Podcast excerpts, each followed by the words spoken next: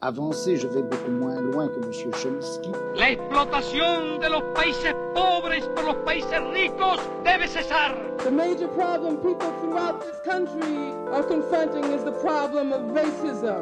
Durante séculos, Brasil ficou de costa para a América do Sul, olhando para os Estados Unidos.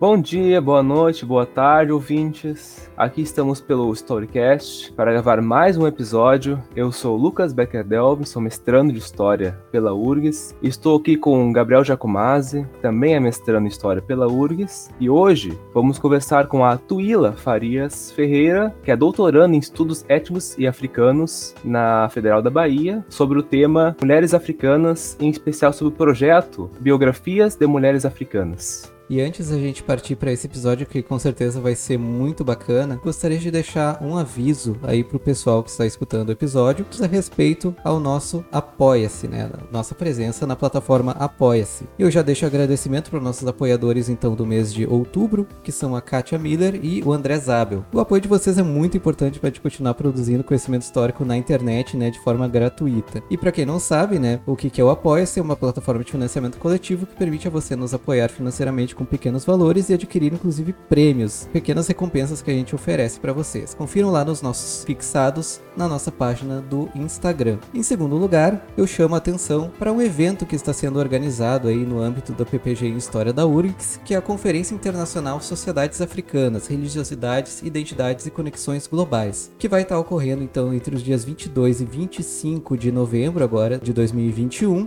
e que vai contar com 12 conferencistas de variados países dos continentes europeu, sul-americano e africano que vão abordar a temática da religiosidade do continente africano. Também vai contar com simpósios de jovens pesquisadores que vão estar apresentando suas pesquisas. O link desse evento vai estar na descrição desse episódio e vocês podem se inscrever gratuitamente. Vou passar a palavra para nossa convidada, a Tuila, para ela poder se apresentar, falar um pouco sobre o envolvimento dela com o projeto Biografias de Mulheres Africanas. É com você.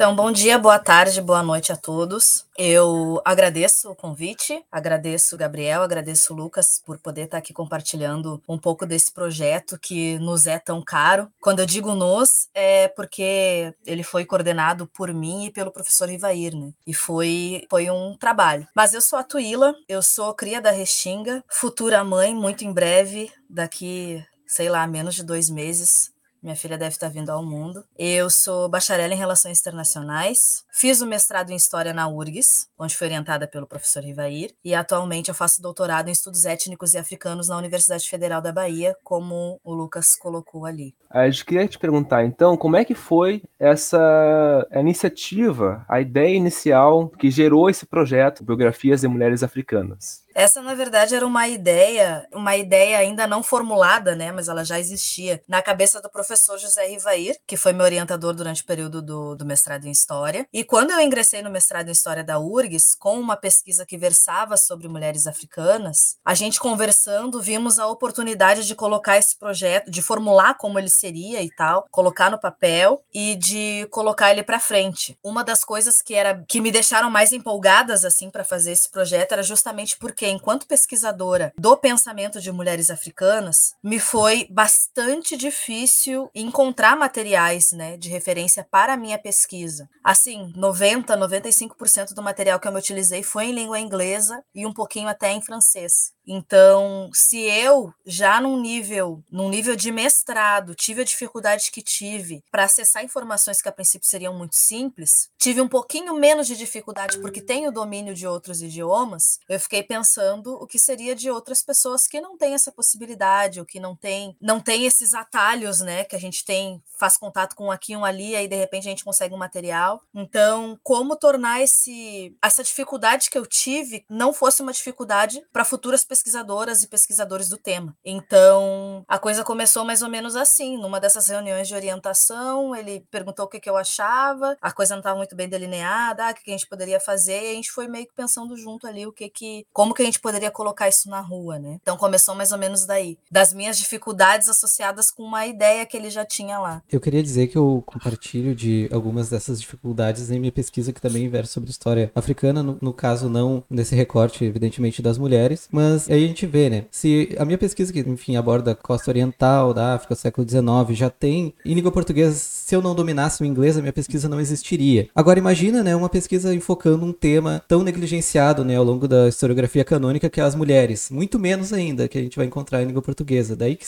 eu já consigo visualizar muito a relevância, né, desse projeto. Mas aí eu te pergunto, né, o que, que motivou esse recorte de mulheres africanas inicialmente, nesse enfoque do, da elaboração do projeto? Justamente porque no meio dos estudos africanos, que já não são estudos aí acessíveis a todos como eu acredito e muitas pessoas acreditam que deveria ser, uma vez no meio, o que a gente tem acesso em geral é ou literatura produzida fora do continente africano e ou literatura produzida a partir de homens mesmo quando esses assuntos, mesmo pesquisando sobre gênero, por exemplo, eu encontrei algumas coisas escritas por homens. E a ideia da minha pesquisa, em especial, era trazer a perspectiva das próprias mulheres africanas sobre mulheres africanas. Então, tanto que raramente eu me utilizei na pesquisa de mestrado de autoras que não fossem mulheres ou que não fossem africanas, né? O recorte, ele se deu porque, de uma maneira ou de outra, é mais fácil a gente achar, sei lá, material em português sobre o Sheikh Anta Diop, por exemplo, do que sobre a Ifeama Madiumi, que dialoga diretamente com ele é, em algumas questões e tal.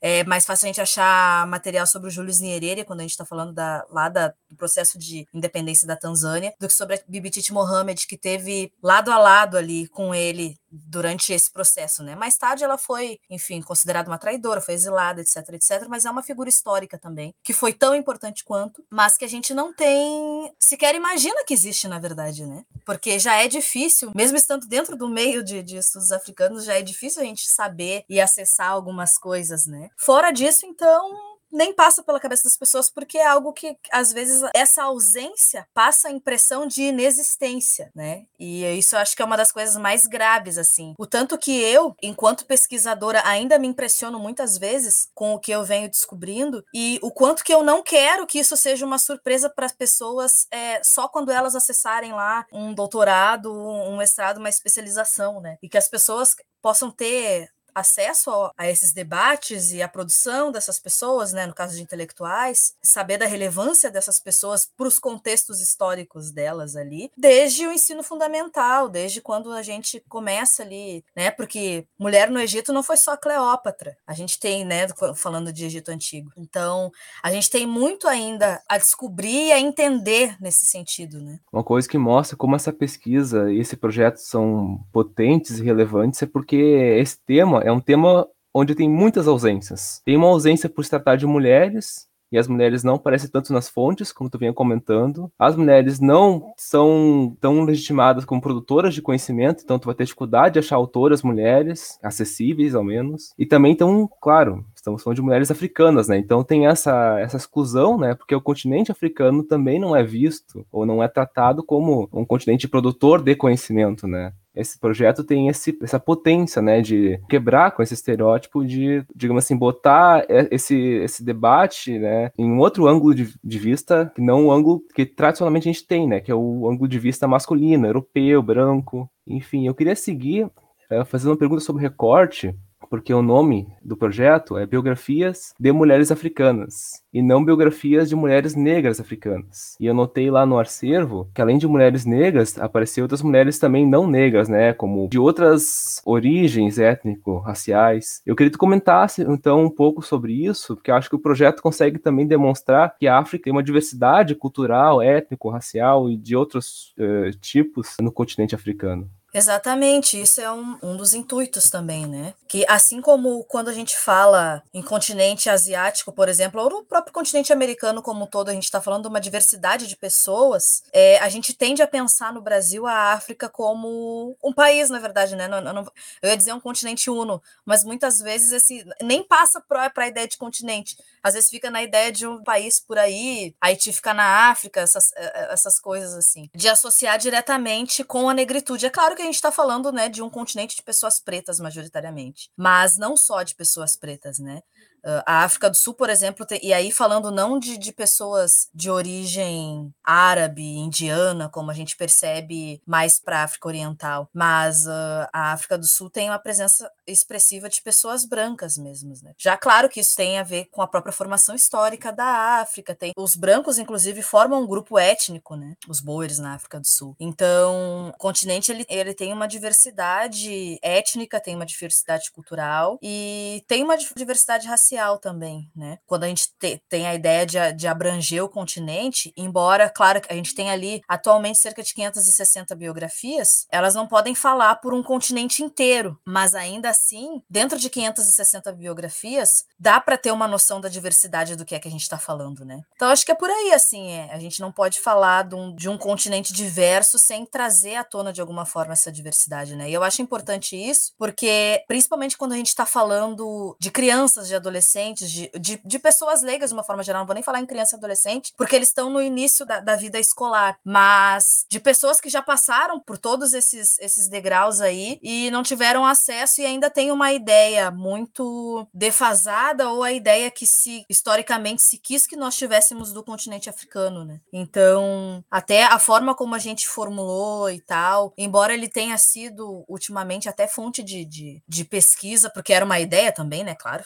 isso não é um problema, muito pelo contrário, de fonte primária de pesquisa mesmo acadêmica, a ideia era que ele pudesse conversar com qualquer público, que as pessoas lessem e que tivesse ali um texto num português entendível, não num academiquez, por exemplo. Então, eu acho muito importante porque isso, isso ajuda é, entre outras coisas, a, a desfazer essas ideias deturpadas que a gente ainda tem, né, de uma forma geral, sobre o continente como um todo. E o projeto cumpre muito bem esse papel de quebrar essa ideia do continente monolítico, né, aquela coisa homogênea e essa preconcepção, né, que muitas vezes o senso comum, que evidentemente, como tu mencionou, né, não, não só o público escolar, mas o público geral, né, que é o público-alvo bem amplo desse, desse projeto, às vezes consolida, né, como, como essa ideia. E navegando pelo projeto, né, a gente vê como ele é completo, como ele é, como ele é vasto, né. Aí eu pergunto, né, esse projeto teve origem na iniciação científica. Como é que foi então trabalhar né, nesse projeto ao longo, aparentemente, três anos que ele foi construído, né? E aí eu já levo a uma outra questão, né? Você acha que ele simboliza, de certa maneira, a importância da iniciação científica dentro da universidade pública? Com certeza. A iniciação científica, ela é de extrema importância para todo mundo que passa pelo ensino superior, né? Eu acredito que a partir da iniciação científica que a gente começa a se encontrar, a partir das experiências que a iniciação científica pode nos proporcionar, em que área, né, embora a gente, ah, mas tu tá fazendo história, então tu vai ser, ser licenciatura, tu vai,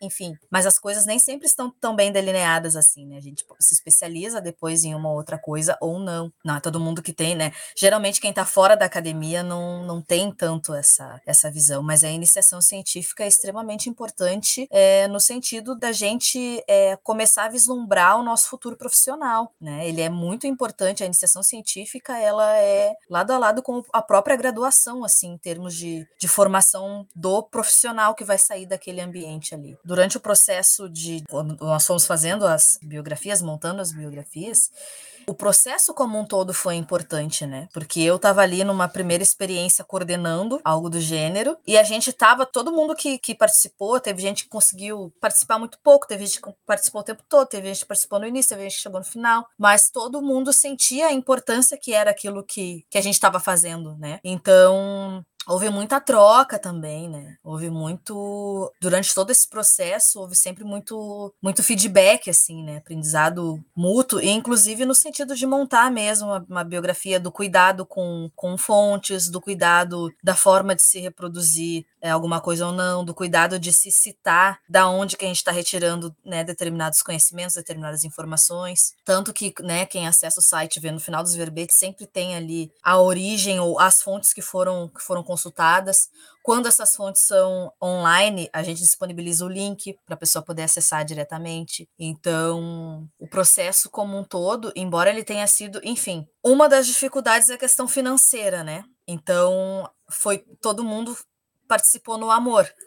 e muitas vezes, e algumas vezes, despendendo de recursos próprios, inclusive, né? Porque para escanear um texto, tu, tu tem um custo. Para tu te locomover, enquanto a gente ainda não estava no contexto da pandemia, tem um custo. Mesmo por mais simples que pareça a gente gastar a internet, a gente gastar, isso tem um custo, principalmente quando a gente está falando de, de estudantes que muitas vezes não contavam com nenhum, nenhum tipo de auxílio, né, universitário e tal. Enfim, ainda assim, naquela época, e aquela época parece que a gente está falando de muito tempo atrás, ah, mas dois ou três anos o cenário, pré-pandemia, em termos financeiros, assim, pro universitário, era saudades, inclusive. Eis aqui uma doutoranda sem bolsa com saudades da, da daquela época. Era, é, era um pouco menos pior. Exato.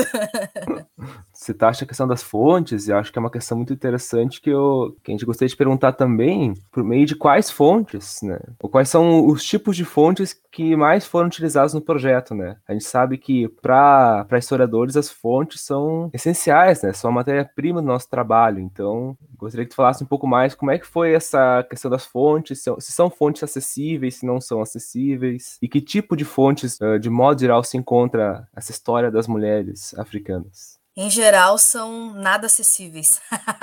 o nosso grande ponto de partida foi uma coleção de livros chamado Dictionary of African Biographies, que são do acervo pessoal do professor Rivair. Eu lembro que na época eu fui dar uma olhadinha para, porque eu queria ter, né, interessante e tal, queria ter para mim. E eu vi que aquele negócio ali que né, é uma coisa que tu não compra, tu compra em dólares e vem sei lá da onde, leva não sei quanto tempo e leva alguns bons meses de, de bolsa de mestrado da época época, então.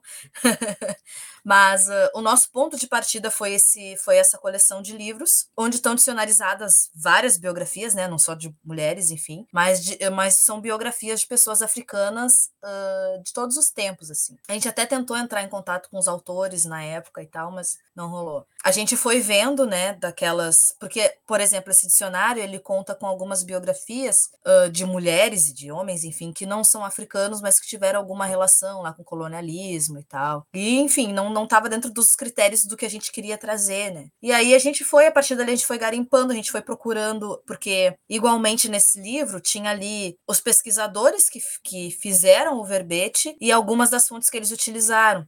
Então a gente procurava pelos pesquisadores, a gente procurava pelas fontes é, citadas no próprio livro, e fora disso também, a gente se utilizou de portais de pesquisa científica mesmo, até as, às vezes para corroborar algumas informações que não ficavam muito, muito claras, assim, no que a gente conseguia acessar a partir do Dictionary. E assim a gente foi, assim, é, porque justamente, né, a gente partiu de um zero, do, de, de uma ausência de informações. Então, o que a gente conseguiu acessar através desse livro, a partir dali, às vezes conexões, né? Um, uma personagem se conecta com outra, e aí, né, tem um outro parente que fez não sei o quê, e a gente vai descobrindo coisas assim. Eu mesma, por exemplo, eu escuto muito Fela Kuti, que é um cantor, músico, foi, né? É, falecido, nigeriano, muito famoso no mundo inteiro. No mundo inteiro, sei lá, mas enfim, muito famoso. Inclusive, teve com Gilberto Gil, e enfim escutava ele. Eu não fazia ideia que a Fumilayo Hansomekuchi, a mãe dele, foi quem ela foi.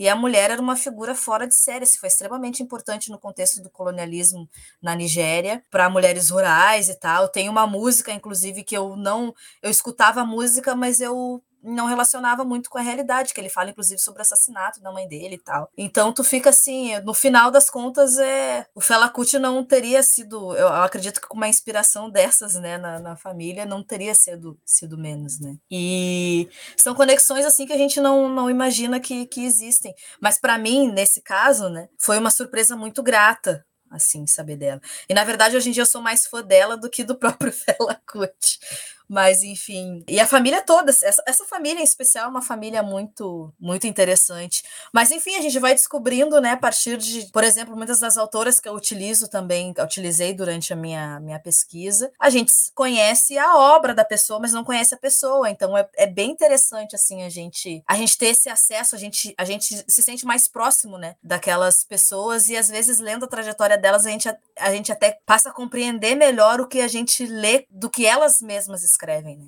É, a gente acaba, né, retomando agora um pouco, ficando dentro dessas pesquisas mais específicas, rendido, né, a essas edições mega caríssimas uh, em língua estrangeira, que não, o cara vai ver, e pode ser até com pesquisas mais amplas, assim, tipo, uma obra básica ali, vai ver lá mil reais 1.500 reais ali, mais sei lá quantos de frete. E por isso que a gente aqui no Storycast é 100% viva o Sci-Hub e viva o Library Genesis.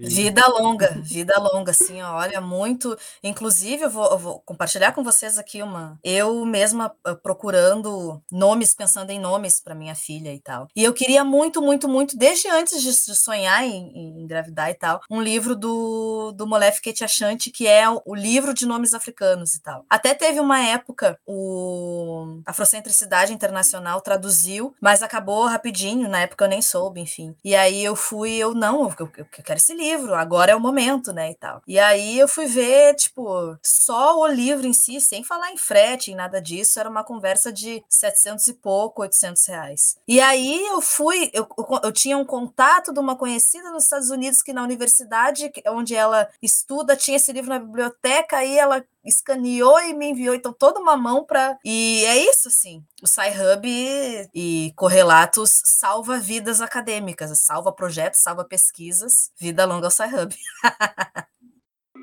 Se você quiser ficar sempre atualizado com as novidades e anúncios do Storycast, entre em nosso perfil no Instagram e no canto superior direito ative o sininho de notificações. Assim, toda vez que tiver uma novidade, você vai ser o primeiro a saber. Eu queria te perguntar, assim, mais, de maneira mais subjetiva para ti, assim, dentre essas biografias, essas centenas de biografias que você teve contato ao longo dessa pesquisa, tem alguma que você que mais te marcou de certa maneira, além da além que você já mencionou, né, da que de certa maneira te marcou? Eu, na verdade, várias assim, porque cada cada mundo é uma, uma surpresa nova, mas eu gosto muito como pesquisadora, né? Eu tenho uma relação especial com as biografias de mulheres com as quais eu trabalhei cujos textos eu trabalhei e tal, mas também com mulheres que atuaram, por exemplo, nas lutas de libertação. Na Guiné-Bissau, por exemplo, a, a história da Titina Silá, Carmen Pereira, outras mulheres ali que desbravaram todo um cenário, né, lá naquela época. Eu não consigo me lembrar o nome de guerrilheiras de Cabo Verde também, mas que são histórias uh, muito. E aí, e aí, falando de mulheres que de linha de frente, assim, de batalha, a gente também tem uma biografia que é coletiva, na verdade, que é da Zarrossi, né? A Zarrossi do, do Daomé, que é do hoje, hoje Benin, né? E que tiveram uma. conseguiram segurar os colonizadores, vamos dizer assim, por muito tempo. Também tem uma biografia em, em específico que é também da época. Puxa vida, não vou conseguir me lembrar agora da época, mas enfim, a gente está falando do Benin colonial, uma figura que era um escravizado homem, né? Que era Antônio, batizado Antônio, mas que ele se identificava como Vitória, e tem a história lá que ele foi, foi preso por é, desvio de conduta, alguma coisa assim, porque ele se vestia como mulher, ele se identificava como mulher, e eu acho muito interessante no sentido de nos mostrar que bom que, que, é que, se hoje a gente tem dificuldade, né? Imagina se hoje a gente, as pessoas trans, as pessoas travestis, as pessoas LGBT mais de uma forma geral, as sociedades super progressistas, entre muitas aspas, do século XXI, tem muita dificuldade para lidar com essas sociedades, e, especialmente quando a gente está falando do Brasil, que é o país que mais mata pessoas trans e, e travestis no mundo. Para mim é bastante emblemático assim da gente ter notícias, né? Da gente conseguir trazer para essa nossa nossa época, figuras que eram né, escondidas e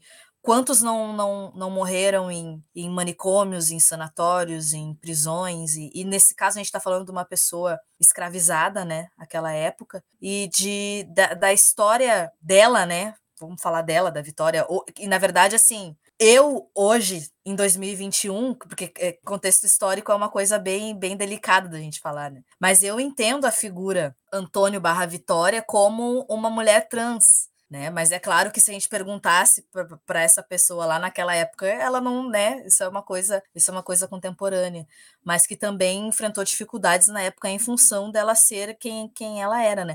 Para além da questão de ter sido uma pessoa escravizada, que por si só já é algo grave da época, mas é uma, é uma das biografias, porque, enfim, se perceberem, a gente traz até biografias, né? Aí é um pouco mais entre aspas, de fósseis fêmea, né? Que não é nem. Não, a gente não pode nem falar em mulher ainda, né? Estamos falando de aí de 40 mil anos e tal. Mas que, enfim, que tem alguma relevância histórica, né? Então a gente teve essa preocupação.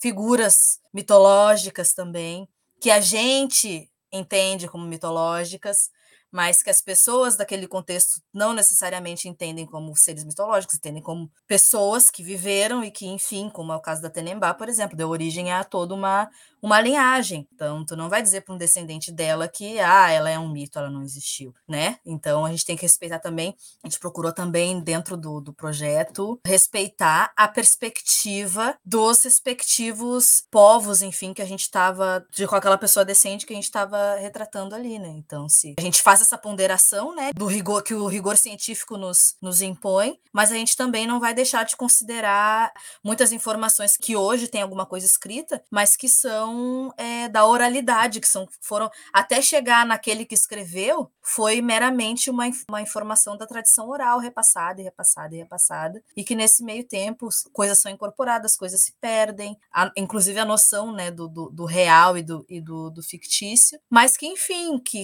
que se tem alguma relevância, ela precisa estar tá ali, com as devidas ponderações, mas ela precisa estar tá ali retratada também. Uma coisa, a partir do nosso debate até agora, que eu fico muito pensando, né? Como é que a gente pode usar e abusar dos conteúdos desse repositório magnífico em sala de aula, né? E aí eu pergunto para ti, Tuila, se você tem algum relato, uma experiência de utilização, por exemplo, desses conteúdos, de, desse repositório em sala de aula. Eu sei que ele é, é meio recente, que ele, ele foi publicado, né, para o público, né? E também, se não tiver, você tem ideia de como a gente poderia empregar esse material, né, para alunos de pensando agora, né? Ensino fundamental, ensino médio, ou até ensino superior, por que não, né? eu soube, né? Não sei exatamente como foi utilizado, na verdade, mas eu soube, inclusive participei, fui convidado por um colega de URGS para, mas ele não é, não é do Rio Grande do Sul, enfim. E nesse contexto pandêmico, a vantagem que a gente teve é que a gente consegue se aproximar, né, de outros lugares sem precisar pagar avião e hotel e esses negócios, né?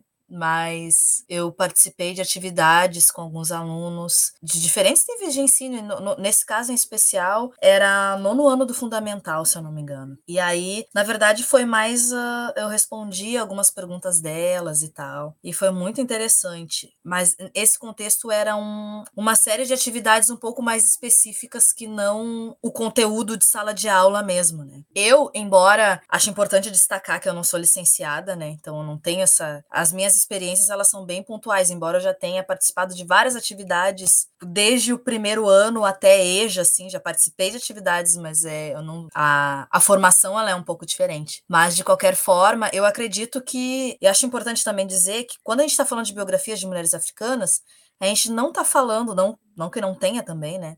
Mas a gente não está falando de mulheres africanas que falam sobre mulheres africanas ou que tem alguma coisa a ver com gênero ou que não necessariamente. Para o meu contexto, né, era interessante porque eu sim estava trabalhando gênero, estava trabalhando questões específicas de mulheres. Mas a gente está falando de mulheres que foram importantes no contexto das independências do, ao longo do continente africano, por exemplo. A gente está falando de mulheres que foram lideranças políticas importantes desde, sei lá, desde o próprio Egito Antigo, né? A gente está falando de mulheres que tiveram diferentes atuações dentro de diferentes contextos. Então, eu acho que, uma vez que a gente está tratando é, em sala de aula de continente africano, a gente pode pegar o período histórico de que a gente está falando, ou o recorte geográfico do que a gente está falando, ou as duas coisas, enfim, pesquisar no site que mulheres que têm, é, o que, que a gente acha nessa busca, assim, e o como que a gente pode fazer para incluir a trajetória delas, ou como a trajetória delas pode ser útil aquilo que a gente está tentando trazer para a sala de aula, né? Com relação a elas e também, por que não, né, homens africanos, porque aí, quando a gente está falando especialmente de ensino fundamental e médio, a gente não tem nem essas referências, né? Essa que é a verdade. O incômodo maior com com relação à ausência de mulheres, ele vem quando, quando se começa a falar efetivamente continente africano, e aí a gente vê que só autores homem, homem, homem, isso, isso geralmente acontece já no, no ensino superior. Mas eu acredito, enfim, a gente no site ele tem, assim como dá para fazer a busca livre, dá para fazer a busca através do país em especial, do período histórico. Então acredito que tem ferramentas assim para se buscar conforme o que a gente está procurando passar em, em sala de aula. Inclusive dá para colocar especificidades com relação à, à profissão por exemplo. Né? Vamos falar de professoras, e aí vamos procurar dentro disso historiadoras e tal. E como é que a gente pode relacionar isso com o conteúdo que a gente está procurando passar? Eu acho que sempre é possível, assim. Acho que sempre é possível. Com certeza, eu já fico pensando milhares de possibilidades, né, de metodologias ativas, né, de aplicação de sala de aula do ensino de história africana a partir, né, desse repositório, especialmente porque tu mencionou uma coisa muito importante, né, uh, dá para abordar em praticamente todos os momentos históricos em que se aborda a história da África, né, história antiga, história medieval, história contemporânea. Então, as possibilidades são, são infinitas, né? Da gente trazer para a pauta do que a gente está se propondo, né, a ensinar, mostrar que as mulheres sempre estiveram presentes, né, na história do continente africano. Porque outra coisa importante, né, que que destaca também, mal e mal a gente se dá a conhecer em sala de aula, né, pelo menos mais classicamente, no ensino de história tradicional, digamos assim, trajetórias africanas masculinas masculinas, né, que dirá femininas. Então, utilizar isso, né, demonstrar a riqueza do continente africano e a, e a agência dessas mulheres ao longo de todos os períodos que a gente possa analisar do continente africano, dos mais variados aspectos, eu acho que é fundamental, sabe? Fundamental mesmo. Eu tava pensando um pouco aqui, porque algo que me veio assim agora é que algo interessante que esse projeto possibilita e facilita é, é tu repensar a maneira como se dá a história, ensino básico e no superior também, por que não? de uma maneira mais geral, né? Não só assim pensar tem essa ausência de história da África, mas uh, história das mulheres na África, coisa assim. Mas na verdade dá para se repensar como é contada essa história de uma maneira mais geral, em vez de tu pensar, não, então a solução seria fazer uma aula sobre a história das mulheres na África, que seria um desastre, porque não teria como, é um, teria que abordar assim, da pré-história até os tempos contemporâneos, não tem como. Na verdade, seria incorporar as mulheres que vêm, que são invisibilizadas na história, na, na narrativa. E não só incorporar, mas muitas vezes até que reformular a narrativa, porque muitas vezes ela é contada de um ponto de vista que já invisibiliza essas mulheres. Senão fica aquela coisa do apêndice, né? Ah, aqui tá a história africana e tal, e aqui estão as mulheres. Aquela coisa que a gente pega e, e junta, assim. Não, né? Tipo, repensar o currículo, repensar a própria narrativa que se constrói, né? E a gente está tendo, pelo menos agora, né? A gente tá quase 20 anos da Lei 10.639 de 2003. A gente está vendo uma mudança, né? muito significativa, né, que a gente pode falar. Mas talvez, talvez não se reflita na questão das ações de gênero, né, nessa narrativa. Aí eu queria saber da Tuila se ela vê uh, agora, né, nos anos 2000, uma mudança, uma alteração, né, nessa, nessa ressignificação da história africana e, e, mais recentemente, se ela vê uma maior presença feminina nas narrativas construídas sobre o continente africano, ou se a gente ainda está caminhando a passos tímidos, né, nessa, nessa direção. Eu acho que agora Agora, eu digo depois de 2010, mais ou menos, a gente está começando a sentir um impacto no ensino das políticas de cotas raciais implementadas lá no, lá no início. Porque quando a gente tem, dentro das universidades, a universidade não reflete a diversidade do país, necess... na verdade, qualquer ambiente, né? Ele necessariamente vai refletir os interesses daquelas pessoas que estão ocupando aquele espaço. Então, a partir do momento que a gente tem pessoas, mais pessoas negras e mais pessoas indígenas ocupando espaço universitário, isso vai se reverberar nas respectivas áreas dessas pessoas. Uma delas é o ensino, né? Então, a lei de cotas e a lei, e mesmo que a gente tivesse uma obrigatoriedade de ensino da, da África e dos africanos e, e afro-brasileiros, tu não tem como obrigar, sei lá, entrar um chip na cabeça de um professor, uma formação que ele não recebeu, e do nada ele vai sair dando aula sobre isso. Isso não existe. Fora aí questões de ideologia, questões de resistência das pessoas com relação a isso, a minimização das coisas, né? E sem nem entrar nesse mérito ainda, a gente está começando ainda a ter um ensino superior preparado para capacitar profissionais, para que esses profissionais capacitem, ou enfim, para que isso se reflita lá no ensino fundamental, lá no ensino médio. Então, esse é um processo que ele já começou trazendo impactos importantes, mas eu sinto que esse impacto ele ainda está muito circunscrito ao meio acadêmico e que ele precisa estar tá desde o ensino infantil, porque se a gente, no ensino infantil, por exemplo, a gente tem celebrações acerca do Natal, por exemplo, por que não a gente aprender Ou como é que funciona o Kwanzaa, por exemplo. Por que não a gente sair, não digo sair, mas adicionar a gente fala do dia do índio, aí as crianças vão tudo vestidinho de, de índio, pinta as caras e não sei o quê, quando isso, na verdade, é um escárnio para os próprios indígenas que começa pela utilização do termo índio. Então, a gente ainda, a gente está começando, eu diria que a gente está começando bem, mas ainda é um começo.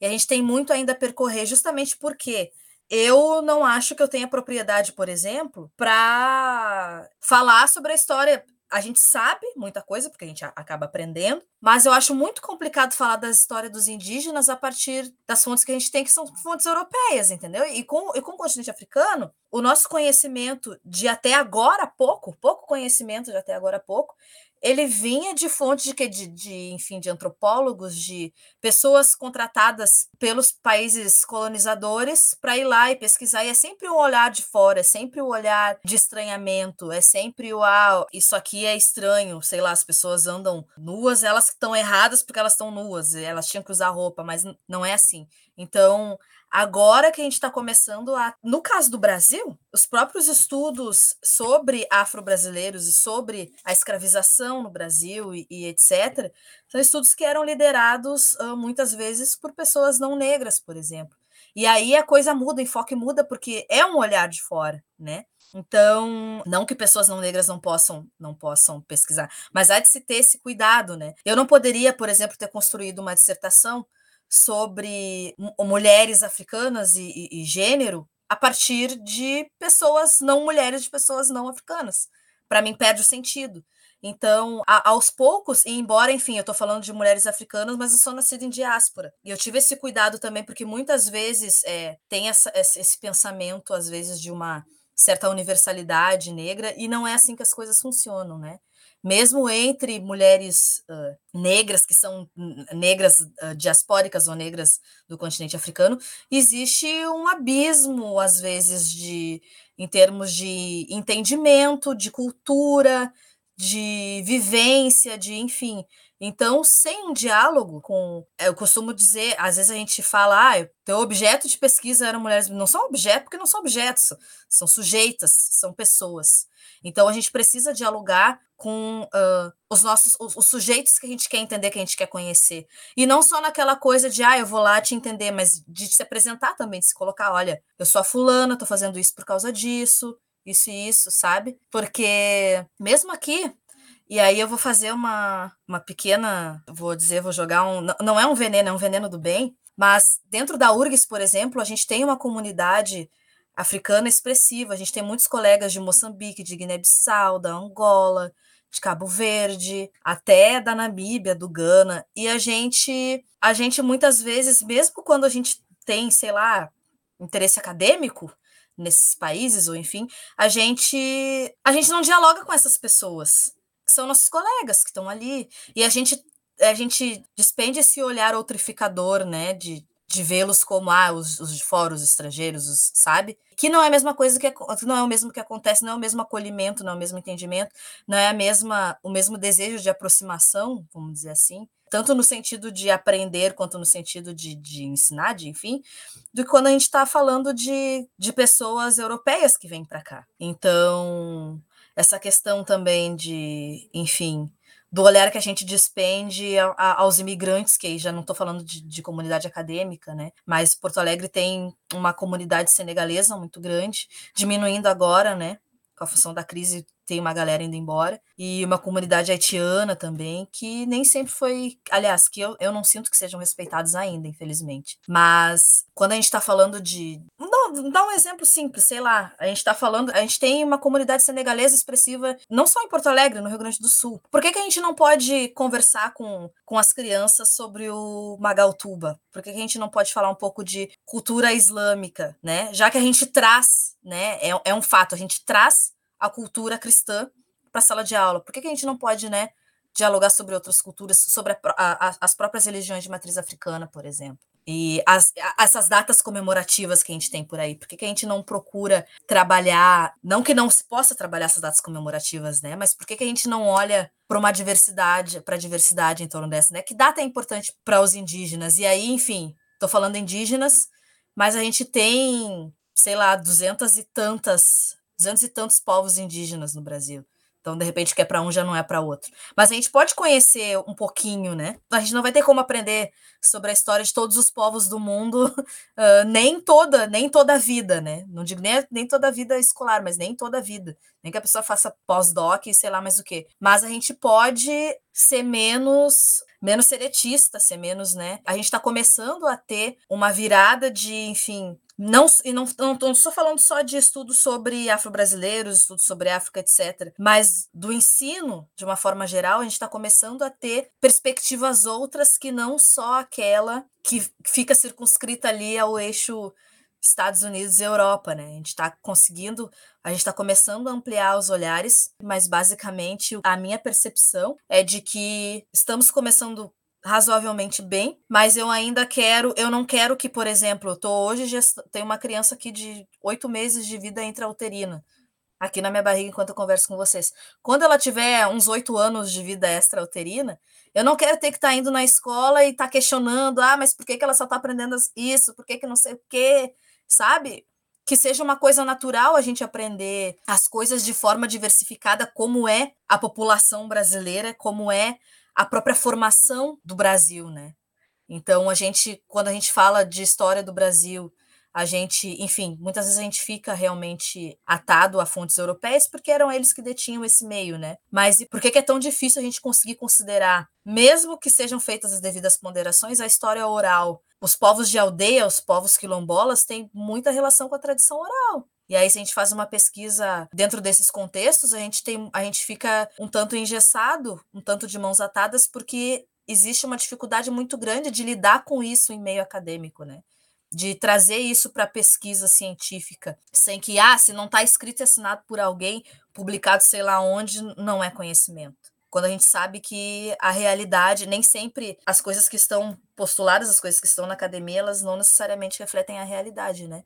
Vide a forma como, enfim, durante tanto tempo, pessoas não, não europeias, pessoas não brancas foram retratadas por, por europeus, por pessoas brancas, enfim. Falando de uma forma bem, bem generalista até, mas que eu acho que acho que o pessoal consegue pegar a visão do que eu estou falando aqui. Você sabia que o Storycast agora está na plataforma Apoia-se? O Apoia-se é uma plataforma que te permite ajudar financeiramente os projetos que você mais gosta. A partir de R$ reais, você já ajuda muito o Storycast a continuar crescendo e se expandindo, além de desbloquear recompensas exclusivas do nosso podcast. Quer saber mais? Acesse o nosso link na bio ou apoia.se barra Storycast. Eu, se não me engano, né, até uns dois, três anos atrás, teve aquela reportagem, né, que, que aparentemente a balança virou, né? Agora, aparentemente, a maioria, mais de 54% ou 53% dos, dos alunos nas universidades federais são, sendo mais amplo, né, não brancos. Então, isso, isso, cara, isso é muito significativo, sabe? Isso, dando eco para o que tu mencionou antes, da influência da lei de cotas, está totalmente relacionado e se impacta, evidentemente, na pesquisa e na qualidade da pesquisa que se produz sobre o continente africano, sobre narrativas subalternas que até agora estavam submetidas ao escopo da historiografia clássica, que a gente pode chamar assim, que agora, né, tá ganhando uma nova perspectiva, um novo espaço, né? Se antes dependia de, por exemplo, a história da África, né, a gente pega, né, se dependia de iniciativas bem ponta de lança mesmo, quando o professor Rivair, que saiu do, da medieval foi para a história da África por iniciativa própria, porque não tinha, né? Não, não, tinha. E até pouco tempo atrás era eletiva, a única disciplina de história da África na graduação da URGS. Uh, agora isso começa a surgir de maneira muito mais natural, né? Uma formação de pesquisadoras, pesquisadores, principalmente né, pesquisadores pesquisadores negros engajados na produção desse conhecimento e que está mudando a cara da universidade, isso vai se refletir, evidentemente, a partir da licenciatura no ensino básico, né? Só para fazer um adendo, assim, da minha experiência, por exemplo, é, o meu bacharelado foi bacharelado em relações internacionais. Uhum. O que, né, qualquer pessoa imagina que, enfim, vai ter uma carga ali de conhecimento bastante ampla sobre, né, são uns 200 países, 193 só na ONU, né, uma coisa assim. Mas eu tive, o curso normal são quatro anos, em quatro anos de curso, eu tive meia disciplina de África, porque ela era uh, metade do semestre a gente estudava África, outra metade a gente estudava Ásia. Que absurdo. Então, é o tipo de coisa que, assim, eu acho que a gente ainda está falando em. A gente ainda está muito circunscrito ao formato acadêmico, que é um formato europeu. Então, mesmo que a gente tenha, em número, estejamos passando a quantidade de pessoas não negras, que reflete a, a realidade né, do, é, do, país, a gente ainda enfrenta muitas batalhas, tanto para permanecer né, na, na, na universidade, por, enfim, diversas razões socioeconômicas, políticas, etc.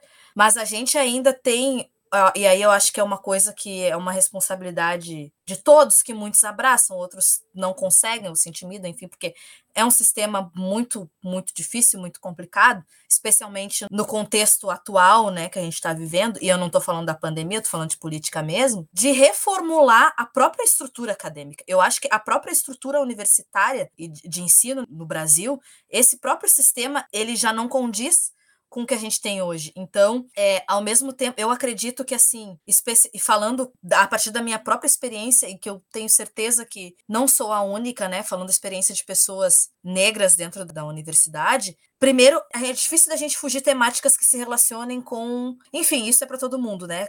A gente pesquisa uma, um tema que a gente tem afinidade. Mas para nós é quase, é praticamente uma necessidade a gente pesquisar e a gente versar sobre questões étnico-raciais, sobre questões, enfim, que nos atingem né, na sociedade brasileira de uma forma geral, porque a gente ainda não se vê refletido, embora a gente esteja se vendo um pouco mais refletido nos colegas, né? Nos rostinhos que a gente vê, a gente ainda não se vê refletido na bibliografia, na forma ali de, de aprender mesmo. Então, existem coisas. A gente acaba tendo aquele esforço que é o de né, para se formar, porque enfim, tu tá buscando uma qualificação profissional, tu tá buscando, né, os objetivos teus, né? Mas também para deixar uma marca para que aqueles que venham depois não tenham tanto trabalho, porque a gente tem às vezes um trabalho duplo que a gente briga para ter a nossa própria formação e a gente briga contra um sistema que não nos, não vou nem dizer, não nos beneficia, mas que nos dificulta ainda mais um processo que ele já é dificultoso para qualquer pessoa, mesmo a pessoa que já teve, enfim, acesso a vida inteira a uma, uma educação de qualidade e tal, teve mais recursos e conseguiu acessar esse ambiente com a universidade com mais facilidade, ele já é dificultoso, né? Mas a universidade ela não é pensada para quem tem que trabalhar, por exemplo. Enfim, o que eu queria mesmo falar era com relação e isso eu me formei em 2016 esse bacharelado em relações internacionais que eu fiz. Já sei que de lá para cá, o curso eu fiz na época na, na La Salle, muita coisa mudou e mudou positivamente, é, no currículo mesmo, e por isso que eu digo que é um movimento que ainda está começando e que mais do que. É, é que é um movimento geral, né? é um movimento da sociedade como um todo, é um movimento da cabeça de cada um e é um movimento necessário dentro da, da estrutura acadêmica, porque é ela que vai levar os principais. Quando eu digo principais, eu digo porque são as pessoas que em geral, vão ocupar os espaços mais importantes em termos de, de, de poder, assim, de, de mudar mesmo a sociedade, né? Então, a pessoa que tem um ensino superior, ela vai ocupar uma posição que provavelmente vai ter mais propensão de, de, de, influenciar o todo da sociedade, né? Ele é um movimento que ele está correlacionado com várias, várias coisas assim, mas eu ainda acho que para todos nós, né, ainda é um dever, um dever enquanto estando lá dentro, uma necessidade, né? Não para todos, né, necessidade para alguns, mas que deveria, né, existir essa consciência de ser um, um, dever de todos, de mudar a própria estrutura da universidade no Brasil, porque se prejudica. Aliás, eu não, olha, se a gente for falar aqui em números de gente com doutorado, mestrado e que desenvolve depressão, desenvolve ansiedade, pessoas que muitas vezes tiveram uma vida inteira saudável, a gente vai começar a chorar aqui e não vai, não vai encerrar o podcast. Mas isso é grave, né? É, a gente entra para buscar uma formação, para buscar uma vida melhor para nós e para os nossos, e a gente acaba tendo que lidar, inclusive, com questões de saúde que não era para ter, não era para ser assim. Então tem alguma coisa errada aí. E se tem alguma coisa errada, a gente tem que tem, faz parte da, da mudança disso também, né? Tu sai com diploma e uns três transtornos psicológicos de brinde, né? É, exato. Tu tocou em questões muito, muito importantes mesmo, né? Eu trouxe a questão da, da estatística, mas às vezes a gente acaba se levando pelo otimismo da estatística, mas é, há uma miríade de questões ainda a serem resolvidas ao, a longo prazo, né? É, e é importante a gente frisar que a gente está num contexto, além de pandêmico, contexto de desmonte total né, das políticas públicas de permanência na universidade, de ações afirmativas, corte de verba, corte de bolsa, de IC, inclusive, né? Retomando, né? A IC gestou o projeto como biografia de mulheres africanas e quantos projetos outros estão sendo vetados por falta de um governo minimamente comprometido com a educação, né? E a luta continua, né? Agora, acho que a gente já está chegando mais na reta final do nosso podcast. E voltando para o projeto Biografias de Mulheres Africanas mesmo, eu tenho uma pergunta que, que parte mais da minha empolgação mesmo com o projeto, que é como a gente pode contribuir, né? Porque eu vi, está aberto para a inclusão de novos verbetes, ampliação, né? E como é que as pessoas podem contribuir com o projeto? Então, a gente tem recebido desde correção de uma ou outra informação, sei lá, a pessoa, a gente ach, encontrou que ela nasceu em 1940, mas ela nasceu em 1941, por exemplo. Até pessoas contribuindo com biografias novas mesmo. A gente recebeu e-mails de pesquisadores de outros países, inclusive, assim, pedindo a inclusão de biografia de, de determinada pessoa e tal. Só que nesse caso, é claro, a gente pede conta, né, com, com a colaboração que, essas pessoas também, que muitas vezes são personagens que a gente não vai saber por onde começar. Se a pessoa tiver. A gente aceita, inclusive, se a pessoa se tem a própria biografia. Claro que ela, ela precisa nos apresentar fontes, né? A gente precisa poder verificar, a gente não é só, olha, te mandar a história aqui da, da, da minha avó. Não que a avó da pessoa não possa ser uma pessoa importante, mas a gente precisa ter um mínimo de segurança que aquela pessoa realmente existiu, realmente fez aquilo ali que está colocado e tal. Então, assim, o nosso e-mail ele é aberto tanto a colaborações quanto a críticas, quanto a sugestões, né? A gente fez esse trabalho tudo, que nem eu falei antes, muito, tudo no amor. E, enfim, a gente agora, né, que ele encerrou, entre aspas, a gente continua com tentando atualizar uma ou outra coisa, porque, enfim, muitas dessas mulheres biografadas, elas estão aí, elas estão atuando. A gente tem uma biografada nigeriana que ela é presidente da OMC, presidente da OMC agora, a época dela, ela foi eleita presidente da, da OMC esse ano, início desse ano. Então, é uma atualização que a gente procura fazer, são coisas importantes para ficar de fora, né? Só que ao mesmo tempo é assim, somos eu e o professor Rivair para fazer isso e a gente tem as nossas vidas, né? Eu mesma, agora, por exemplo, para mim tá difícil até fazer o próprio doutorado, porque sem bolsa, a gente faz bico e fazendo bico, a prioridade acaba sendo dinheiro, porque, enfim, conta, comer, ter internet para poder acessar a aula. Mas. Uh... Ainda que tu tá se preparando para virar mãe, né? Exato, exato. Então, assim, é, eu tenho contado muito é, é com, com, comunidade mesmo, assim, com apoio. Agora, durante a pandemia, muitas, muitos, enfim, casais e, e, e mulheres gestantes, enfim, apelaram para o tal do chá rifa, né? A pessoa faz um pix ali, sorteia um pix de volta, e eu apelei para isso também, porque chá de fralda não tem como fazer, mas a gente, a criança vai precisar de fralda igual, não tá, né? Ah, tem pandemia, não vou precisar de fralda, vai precisar de fralda. Então, a gente vai se virando como pode, mas assim, com relação a, a, a contribuir para o site, se tu tem alguma biografia que tu conhece, mesmo que tu não que tu não tenha um texto, né, de biografia, mas tu tem algumas fontes, alguns links, olha, quem sabe incluir essa pessoa aqui. Às vezes tem, tem informações que são controversas, aí a gente procura disponibilizar tanto, olha, tem essa narrativa e tem essa, não deu para saber o que está certo aqui mas né, sei lá, a pessoa viveu há mil anos atrás, não tem, ela não está mais aqui para dizer o que, que é, que seria a última, o último recurso seria a, a palavra da própria pessoa, né? E muitas vezes não está disponível. Mas estamos abertos. São essas, essas pequenas, por exemplo, a Paulina Chiziane recebeu o prêmio Luiz de Camões e foi uma sugestão de uma pessoa que, olha, já, a gente até tinha visto, né? Porque foi uma notícia bem uh, veiculada, mas ah, quem sabe, né? Essas atualizam lá no site tal coisa. Então, é isso, assim. Quiserem mandar ideias de tanto de atualização de biografias existentes, quanto de inclusão de biografias novas, quanto dúvidas, críticas, sugestões, a gente, na medida do possível, a gente vai atualizando, vai alimentando o site.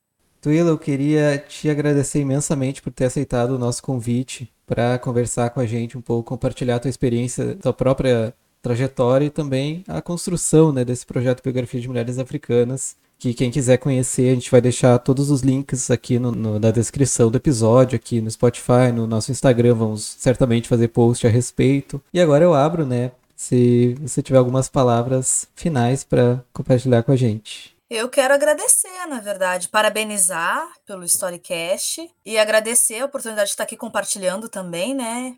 e acredito que seja bastante importante divulgar esse, esse conhecimento. Acho importante essa troca também. Também desejar boa sorte né, na, nas carreiras acadêmicas né, de todos nós, porque a gente está vivendo um momento onde ou a gente é resistência ou a gente sucumbe para nunca mais voltar. Né?